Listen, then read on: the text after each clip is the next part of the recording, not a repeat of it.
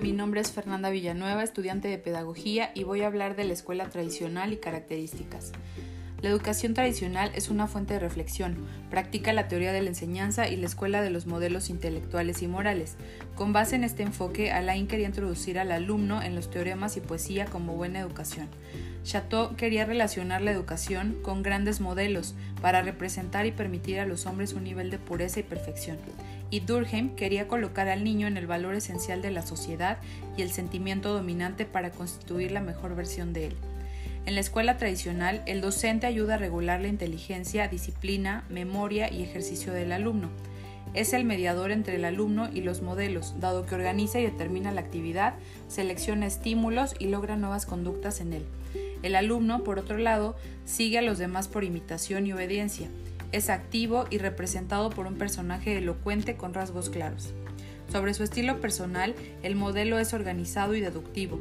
A través del tiempo deja de lado sus impulsos y se deja llevar por los clichés del lenguaje, ideas triviales y estereotipos de la sociedad. En la escuela tradicional, el orden y la autoridad son base para la enseñanza. El orden define tiempo, espacio y actividad, y la autoridad es el maestro que posee el conocimiento y método. La disciplina, en cambio, retoma un espacio que las leyes dejan vacío. Foucault describe un sistema de mando que regula las normas del esquema de premios y castigos. El castigo es la evidencia de que el alumno no ha cumplido las exigencias presentadas por el maestro. En la escuela tradicional, el alumno está fuera del mundo real para enfocarse en la enseñanza. Por eso Chateau menciona que la escuela no es una prisión, sino una ciudadela. La diversión se evita para que el alumno encuentre el sentido de la educación y aprendizaje. Es feliz cuando siente satisfacción por haber trascendido su nivel educativo y es capaz de sentirse libre para obrar razonablemente y cumplir con su deber. En la cultura se prepara al niño para el mundo imprevisto, forman su inteligencia, capacidad de resolver problemas y posibilidades de esfuerzo y atención.